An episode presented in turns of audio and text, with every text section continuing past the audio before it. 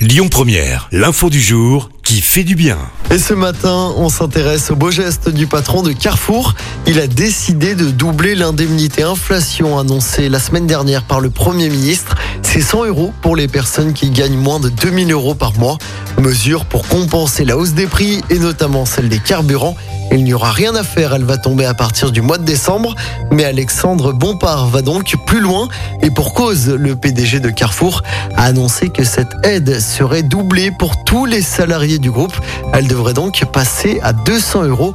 Pour se faire une idée, Carrefour en France, c'est plus de 105 000 personnes employées, dont un peu plus de 5 500 magasins. Écoutez votre radio Lyon Première en direct sur l'application Lyon Première, lyonpremière.fr et bien sûr à Lyon sur 90.2 FM et en DAB+. Lyon Première